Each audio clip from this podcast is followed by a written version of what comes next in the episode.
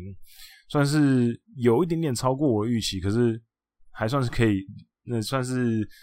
可以理解的程度，因为打击真的非常强。那在这次的交流战里面，除了对上西武的系列赛是零胜两零胜两败一和之外，还有乐天的一胜一败一和之外，横滨对上另外四支太平洋联盟的队伍都拿到胜月，尤其是今年拿下交流战优胜的欧力士呢，我们对上欧力士也是两胜一败的成绩哦。那中央联盟其他的几支球队全部都是对上欧力士负月，所以。我们是中央联盟唯一对上欧力士胜月的，那虽然说是有点可惜，我们后来的战绩只有第三名，可是我觉得已经是非常非常非常好，足够优秀了。那整体来讲，横滨在交流战的得分，在十二球团里面可以排名在第二名哦，仅次于拿下优胜的欧力士。那当然，这个是以呃录音的当下今天来算，就是六月十四号这一天。那当然。在整个得分能力方面，横滨在交流战应该给大家非常深刻的印象哦，得分非常多，而且团队打击率高到点二九七，有人突破天际，十二球团最高。那二十四发全垒打，在我录音的今天当下也是跟西武并列。那西武之后应该会超越，毕竟他们后面还有比赛。不过打击数据真的是高的吓人，上垒率、长打率、OPS 都是在十二球团前三名。不过跟打击相比的话，另外一个极端就是我们的投手阵容的表现。说真的，真的不是这么优异。投手的防御率四点九，在就是交流战里面只比就是垫垫底的广岛队好而已。那被打击率点二七四，也只比西武好一些。都是排在倒数的。那守备方面其实也不是这么的给力啊，就是守备数数值 UZR 这个数值呢，负二十五点四也是全联盟最差的。所以说真的，如果不是打击真的是突破突破爆炸边际的好，可能战绩真的会有点有点不好看啊。只能说打击真的太给力了。那。这次的整个交流战，如果让我去选投打 MVP 的话，我应该投手的话，我绝对是会给滨口遥大。那他他在交流战的三场比赛里面拿下两胜一败，然后防御率只有零点九，然后其中是六月十一号那场比赛九局完封，虽然说呃最后用一百三十八球，球数是有点多啊，不过让过劳的牛棚得到一天的喘息，这个贡献度还是蛮大的。那那场完封也是冰口睽违两年的完封胜哦。上一次有横滨的投手在交流战投出完投完封，就已经是二零一六年的山口俊的事情了。更不要说左投，如果是左投的话，就要更要追溯到二零零七年。现在已经转任横滨队球探的吉见佑治，就是这个球探，他当时拿下了，就是左腕的身份拿下交流战的完投完封，所以已经是非常久之前了。所以这个完封真的是非常重要，因为在这场比赛之前，横滨对上西武的系列战里面，三场的三三场比赛的先发都没有投满五局，那牛棚的负担非常大，那所以。这场比赛可以说是就让他们得到一天喘息的机会，那尤其是滨口，其实一直以来都是交流战表现非常出色，生涯在交流战六胜零败啊，没有输过，所以就整体来讲，他在交流战算是给球队很大的安定感啊。那他整个心路历程，我觉得也。蛮让人家看到他的成长，因为当初开季的时候，横滨是最晚才公布开幕先发的队伍，那迟迟无法决定的状况下，滨口最后被赋予了这个责任，他的压力是非常大的。所以这从后面的比赛其实可以看出来，他开幕战被巨人打爆之后，在四月二号主场对上广岛队比赛，六局失两分，那时候被换下场的时候，他其实就被镜头捕捉到他在休息区哭的画面。那因为金勇不在的关系啊，大家都认为说，呃，横滨就是蜀中无大将。可是滨口绝对不只是撂话而已，他其实在一些访采访里面也有提到说，呃，他希望自己能够多承担一些，而不是大家都觉得责任应该都是在金勇身上，他也希望可以承担一些。那如今金勇回来了。那这两个左腕如果都能够健健康康的话，横滨下半季其实还是大有作为的。那再就是牛棚的部分，三岛一辉当然跟山崎康晃两个人交流战持续的很稳定，然后他们今年两个的表现算是中信牛棚里面很很安定的力量，出赛跟防御率都非常优秀。那胜利方程式的第一关 Escobar 虽然说。有点爆炸了，不过他这几年其实也就是非常辛苦，而且加油战也出赛很多，还是球队很重要的牛棚战力。而希望加油战结束这一段几天的休息时间，他可以好好的休息一下。那等下后面也会聊到他前阵子发生的一些事情。那刚讲完投手的 MVP，我会给冰口遥大嘛。那野手的部分，说真的，我觉得大家真的都打得很好，因为我们。刚上面有提到打击数据，各项数据都是名列前茅，所以你说要特别说哪一个，可能太多选择了。可是我如果让我选的话，我会给大和，因为大和在交流战打出点三六三点三零六的打击率，虽然说就是整个队上打击率比较高的人多很多，不过他的打击数据算是成长最多的。就是因为比起之前季赛的时候，算是联盟战的时候好非常多。那除了打击率突破三成之外，长打率也有超过五成呢，更不要说得点圈打击六成以上。那十五个得点圈的打数有九支安打，交流战十四分打点，跟宫崎敏郎并列全队的第二名，仅次于打出七支全垒打的 Austin 的十五分呢。所以他的觉醒让整个横滨的打线更加没有死角，不然其实一般大家之前都会觉得，呃，大和就是一个自杀自杀棒，那个攻势中断者之类的。那可是他这个交流站，他整个串联起了打线，所以才让我们有这么恐怖的打击串联的威力。所以如果让我选的话，我会选大和。那但其他 Austin 啊、宫崎敏郎啊、木秀悟啊，甚至伊藤光啊。贡献的人很多啊，不过我挑一个，我觉得可能是我个人心目中最关键的人。那讲完这个交流战战绩呢，我们来聊一下交流战期间复出的金永生态，我们球队的王牌投手。那金勇在十三号那天在札幌巨蛋对上日本火腿的比赛，他终于以七局一失分的好投拿下了回归的首胜。那整体球速也到一百四十九公里，慢慢有调整回最佳的状态。那这场魁为三百零九天的胜投，我觉得对于横滨来讲，对于金勇来讲，对于我们横滨球迷来讲，其实都非常重要，因为大家已经等待他很久了。那在媒体采访里面，他有提到说，在复健的过程当中，其实他还是非常的关注球队的表现嘛。那他也不时的会投射自己，就觉得啊，我如想象自己在场上表现的样子啊。那在二军复健的日子当然是非常苦闷嘛。那这个日子其实就只有他自己知道。甚至今年刚开季，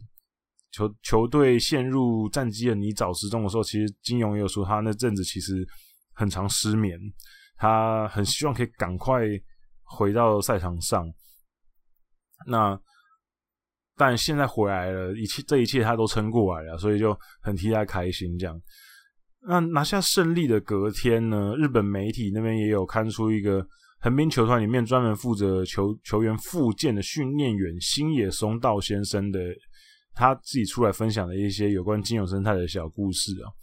就是去年休赛休赛季的时候呢，金勇把家里所有的家具都换成白色的，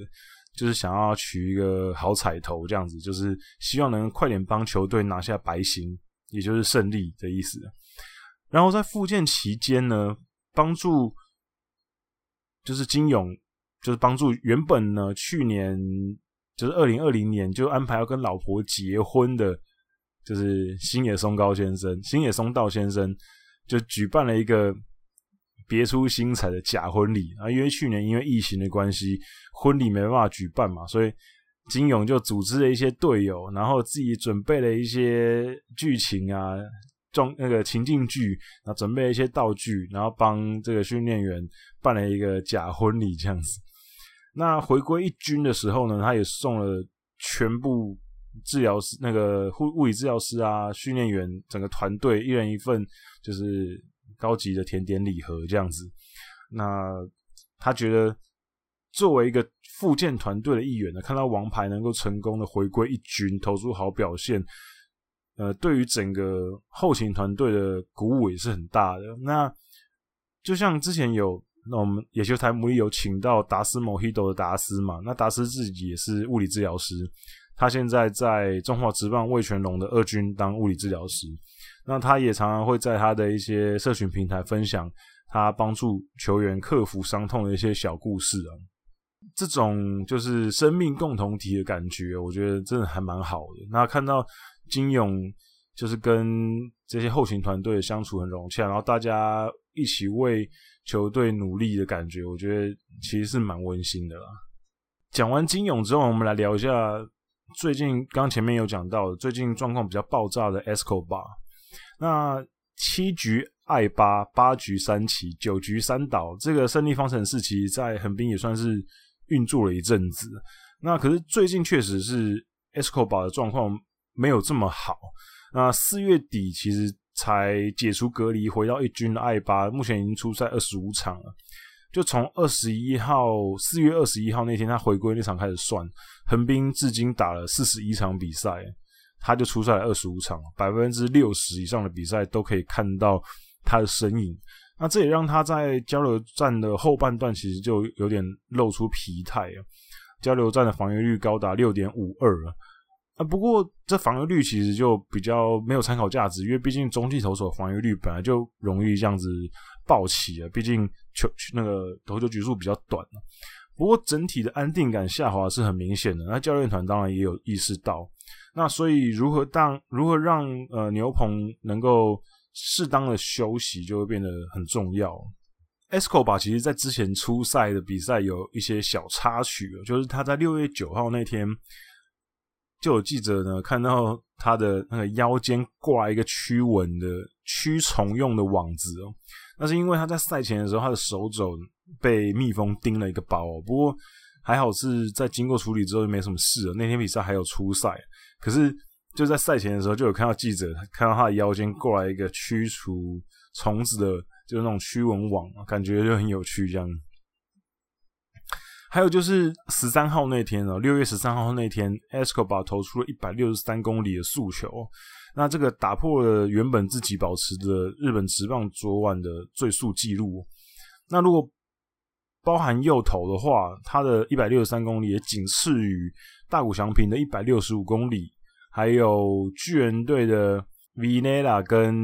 阪神队的 Sparles 啊，跟 Sparles 并列史上第三快哦。所以希望 Escobar 在之后的几天休休息的时候啊，可以好好的多休息一下，就是把自己的状况调整好。他也是球队非常重要的一个中继战力啊。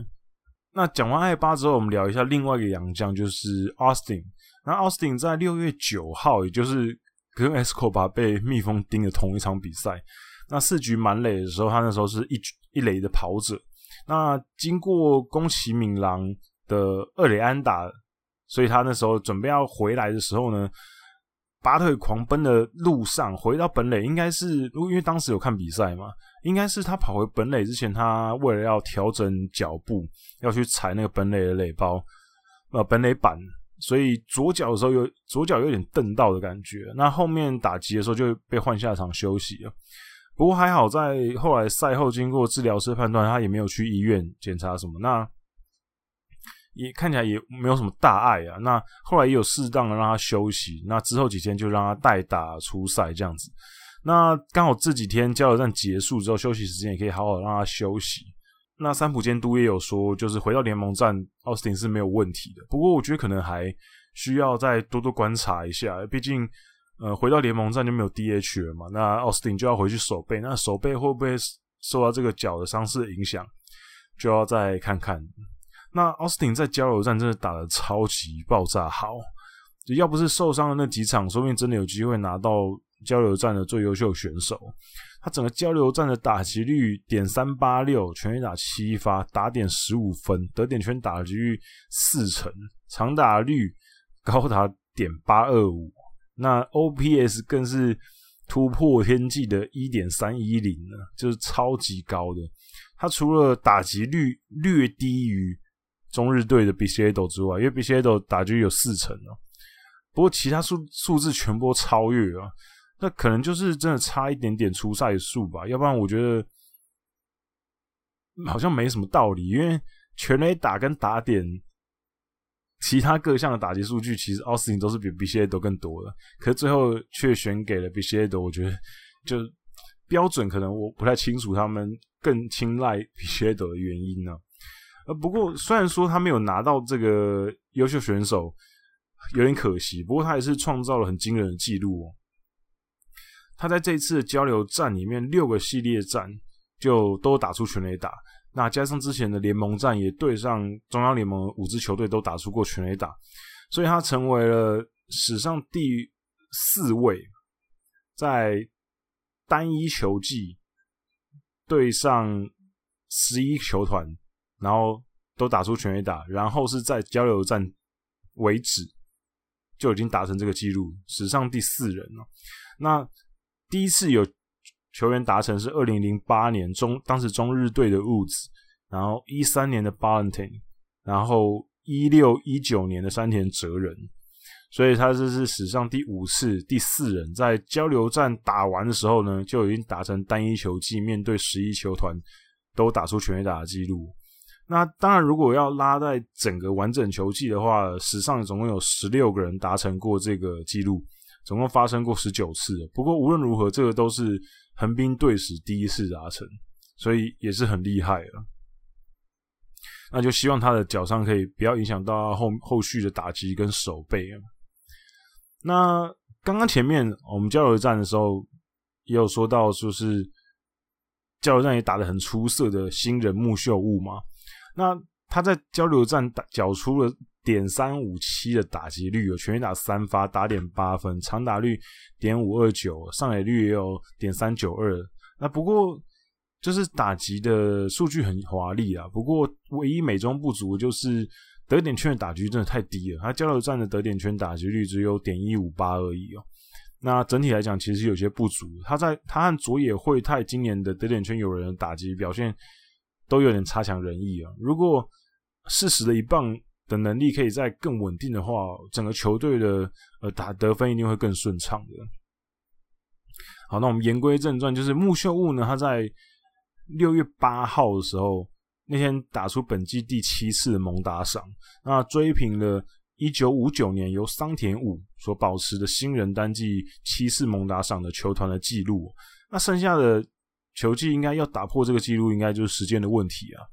不过这个记录其实也已经高悬了六十二年了，所以其实就没这么容易打破。之前也都没有人可以打破，所以木秀悟真的很不简单，就花了六十几场球就达成这个这个目标哦。那比较巧的是，桑田武跟木秀悟一样，都是出生于中央大学，然后大学毕业，大学毕业之后加入那个时候是大洋队。那现在过了六十二年之后，被小小学弟追平了这个记录，我觉得这个呃缘分也是蛮有趣的。还有一个有趣的数据就是六月十号那一天，木秀悟从内海哲也手中打出全垒打，那双方相差十六岁啊，我就想说啊。就是去查一下史上年龄差最多的组合是什么组合，那结果跟我想象的差不多，至少投手部分这个记录要达成，就是年龄差最多的，基本上投手就只有可能是那一个男人而已，就是那一位从红白机投到 PS3 的男人，就是二零一二年五月七号，当时才二十岁的筒乡家志呢，从山本昌手中打出全垒打。那双方相差了二十六岁之多，那是史上年龄差最大的组合，就是打者打投手全垒打史上年龄差最多的。所以木秀悟这个还差了十岁啊！看之后有没有人可以打破三本昌的记录，我觉得很难呢、啊。现在的投手要投到像三本昌这么老也其实也不容易了。那还有一个很巧的巧合就是，呃，木秀悟呢，他在今年也已经成为横滨球团继春田修一以来，再次有新人在单季打出双位数的全垒打。那其实木秀悟现在的应援曲也是承袭春田当年的应援曲哦，真的有一点点传承的意味啊。那更有趣的是，现在大家普遍都认为木秀悟在中央联盟新人王排行榜里面，大概就是排在佐藤辉明跟栗林良利的后面。那事实上呢，当年春田修一也是在新人王票选排排名第三名，他那年是败给了木佐冠阳跟永川圣浩，那只能说就是其实也是蛮巧的。过了十几年，有一个新人进来，然后打得很好，可是都在当年只能排在第三名，感觉就是运气比较差一些。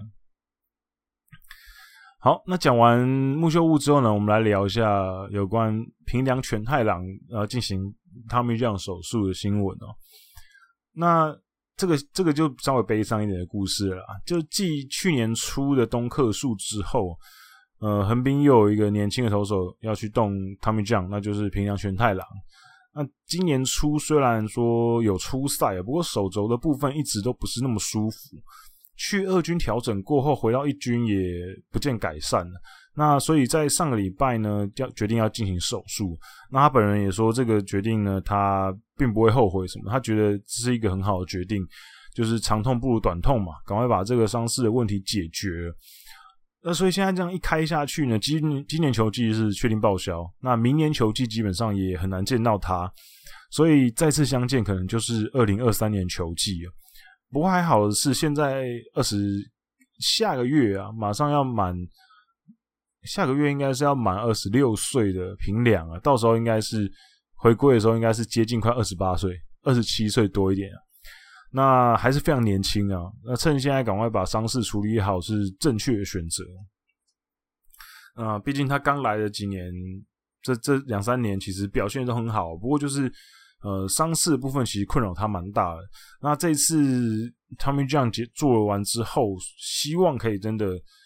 把他长久以来困扰他的手肘伤势一举克服，然后希望之后成为横滨很关键的、很重要的右腕的战力。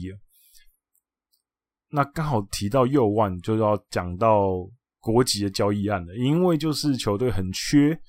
右投的先发投手，所以才会产生这个交易案哦。那横滨用国籍右数去跟罗德换了有籍优数这个新同学，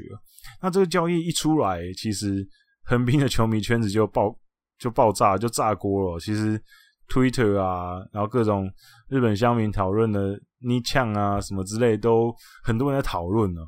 那很多不是横滨球迷的人，可能就会觉得啊，国籍只不过是一个空有球速，但是表现一直飘忽不定的投手啊。但我其实觉得他某种程度也算是支撑了横滨牛棚很长一段时间了。你就是叫他去补哪个位置，他都行。先发、找中继啊，甚至救援，他也站过。那这个跟桶乡同届进来的高中生啊，当然桶乡当年是正规选秀第一指名啊，国籍是育成第一指名。那这几年其实国籍的表现是远比他的数据上面还要优异。我只能这样讲，就是数据看起来可能没那么优优异，可是远比数字上的优异啊。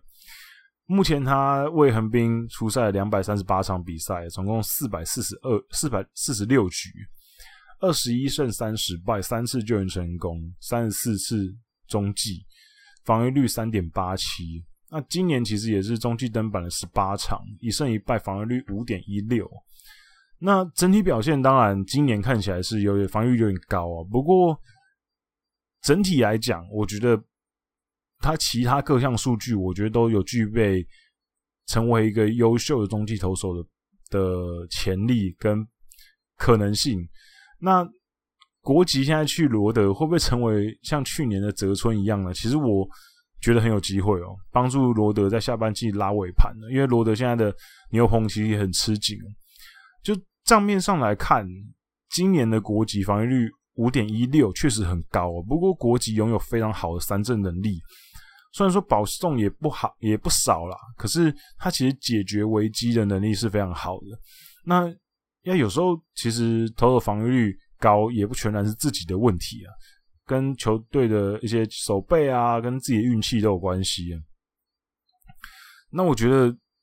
这些综合来讲，导致他的防御率不是很好看的。不过无论是从 KBB 值、防御率，还是 WHIP。或者三振的次数哦，其实你就可以看出国籍是一个足够好的中继投手，那这也是罗德非常需要的。那所以我觉得罗德把他找去是应该是有机会让他有大作为。那再来讲讲就是新同学有吉优树哦，那这笔交易其实很简单，就是罗德需要一个中介投手，那横滨需要一个先发投手，那。目前为止，横滨的先发投手的平均的投球局数是四点七三局，是全联盟最差的，也是全联盟唯一不及五局的队伍。那有吉今年在罗德二军面对一百二十八个打者，他只投出了两次保送，所以他的控球是横滨看上他的主要原因。控球好的投手就有更大的机会能够把投球局数拉长啊。因为他不容易自爆，至少他不会把自己投倒，那也可以稍稍微的节省球数的状况下，就比较有机会可以拉长投球的局数。那这正好是符合横滨现在的需求。那有吉其实也是一个比较倚靠守备的投手，因为他刚刚前面有提到，对上一百二十八个打者只投出了两次保送，可是他同时也只投出了六次三振。等于他大部分的出局数都是需要野手来帮忙，所以滚地球的出局数也很多。那四坏球多，滚地球多，呃哦，四坏球少，滚地球多，这两个指标基本上就可以把它判断成是一个能够投长局数、能够吃局数的指标。那当然就是三振能力真的太差，这一点是一个比较大的缺点啊。不过横滨现在也是没办法去挑三拣四，能够有一个稳定吃局数的右投先发，其实就非常感恩的。那接下来有吉来了之后，呃，三浦监督有说会先让有吉在二军先发几场，如果没什么意外的话，应该不会让他在二军待太久，马上就会看到他在一军先发登板。因为目前横滨的右投先发金山江米。坂本裕哉、中川虎大都比较年轻，所以补进一个中生代的右投手先顶着用，我觉得是非常合理的。那刚有提到我们的先发投手吃的局数不够多，我们先发投手的优质先发率也只有三十二 percent，是全盟最低的。那因为我们现在打击状况看起来是蛮好的，所以我们对有级的要求也不高，就是你就不要崩盘就好，稳定吃局数啊，就希望两个人都可以在新天地发光发热。好，那讲完了国籍交易案，那我们就要聊一下国籍离开了，那牛棚这个位置谁要顶上来呢？那这个时候就出现了一个名字，就是田中健二郎。那田中健二郎之前其实就是曾经有当过球队非常主力的中继嘛。那可是因为在二零一九年休赛季的时候去动了 Tommy John 手术，所以被放到了育成选手。那在十四号的时候呢，球队再度的把他拉上了支配下。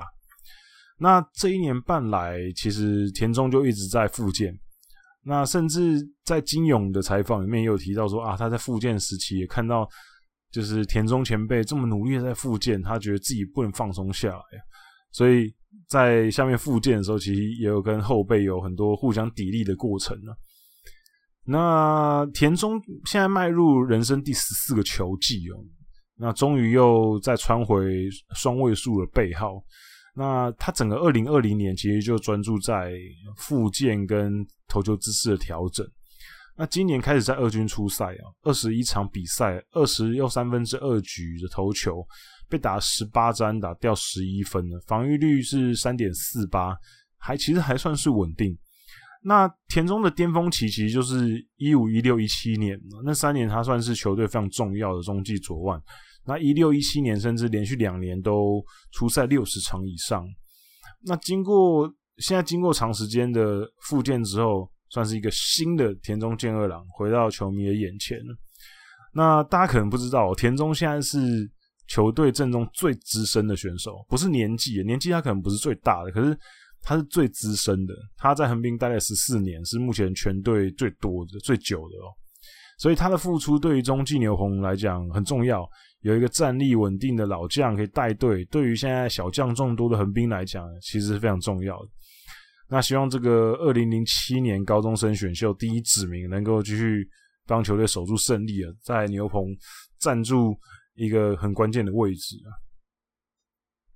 那接下来讲一些老朋友吧，就是去年休赛季横滨决定不续约的洋将 Button 呢，在休赛季的时候跟大联盟的德州游骑兵签下了小联盟合约。那在上周呢，因为游骑兵的终结者 Ian Kennedy 的受伤脱离的关系，他获得机会上到大联盟。那巴东今年在三 A 的表现其实很好，出赛十一场拿下四次救援成功，没有失分，防御率是完美的零。那三振能力也不错，那因此得到这个机会也算是蛮正常的。那目前巴东已经在大联盟出赛四场。四局投球只被打出一支安打，六 K 没有任何保送，希望可以继续保持这个成绩啊。那其实横滨球迷其实也是蛮喜欢他的，虽然说他因为自己很鲁莽的举动去打那个休息区的东西，导致自己受伤了。不过他看起来应该是其实也是蛮喜欢横滨这支队伍的。不过因为今年整个队伍重整的关系，他和 Lopez 都没有留下来，其实也是觉得蛮可惜的啦。好，那今天要讲的最后一个话题就是哦，这个真的是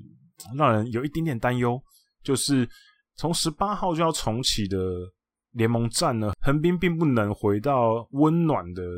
横滨主场比赛，因为呢，横滨球场要作为东京奥运的棒球跟垒球的场地啊，所以一直到八月三十一号之前呢，都没办法再回去主场打球。所以从十八号开始，跟广岛队的三连战呢，就要以东京巨蛋为主场出赛。那这也是中央联盟公式赛的史上第一次有巨人以外的中央联盟队伍以东京巨蛋为主场出赛。那东京巨蛋从一九九一九八八年开始，就是开始就是这个巨蛋盖起来之后呢，到目前为止举办了三千一百六十九场的公式赛。那总共有。二零六六场，也就是大概百分之六十五是巨人队主场的比赛。那除了巨人队以外呢，二零三二零零三年为止，还是以东京巨蛋为主场的日本火腿，当然是一个主要的使用者。那还有软软银啊、乐天啊这些太平洋联盟的联盟的队伍也偶尔会在东京巨蛋打主场的比赛。那可这次中央联盟的横滨这是首例。那横滨的中心打线，其实在东京巨蛋打的都算还蛮蛮蛮不错的，就是 Soto 啊、Austin、宫崎其实都打得蛮好的。那 Soto 是目前现役选手里面在东京巨蛋打最多支全垒打的选手，打了九发。那他的东京巨蛋的全垒打率十三点七八，也是现役选手里面。算是很高的，因为巨人队目前现役选手里面全队最高的全垒打率的是冈本和真，十四点二六，甚至 Soto 比他还要更高。那 Austin 呢，在目前在东京巨蛋打了两发全垒打，虽然说看起来很少啊，不过他二十七个打数就打两发，所以全垒打率也有十三点五零呢，也是蛮高的。那整个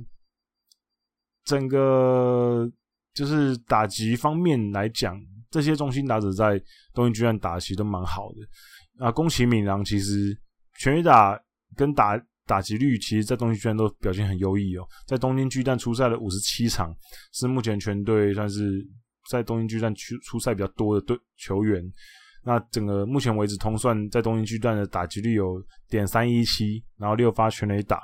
那打击率甚至比版本勇人在东京巨蛋打击率还高。那甚至也比在横滨主场的时候打击率还高，因为在横滨主场的时候打击率只有点二九七，可是在东京巨蛋有点三一七，所以还蛮算蛮蛮不错的。那在第一个就是系列战对上广岛队嘛，那对上广岛队其实也是宫崎很会打的队伍，本季二十九个打数十支安打，哦打击率三成四五，算是很高，所以又是自己很会打的主场。球场，然后又是对上很会打的对手，希望可以相辅相成。那目前其实交流战嘛，横滨现在继一九年之后，我们继续胜月，就是交流战整体战绩胜月嘛。我们在六月的成绩目前是六胜四败两和，胜率是六成，仅次于阪神队的八胜四败，然后胜率六成六七哦。是整个中央联盟第二名，那打击率其实是目前十二球团最高。那包含明星赛之前，我们会在东京巨蛋打三场比赛，跟在神宫打五场五场比赛。这八场比赛是我们会担任主场的队伍。那刚有提到我们要这边当主场嘛，可是我们其实本季在神宫球场是一胜五败，是非常苦手的。不知道会不会换做我们当主场的时候可以好一点？不知道是看是球场的问题，还是跟养乐多对战的问题。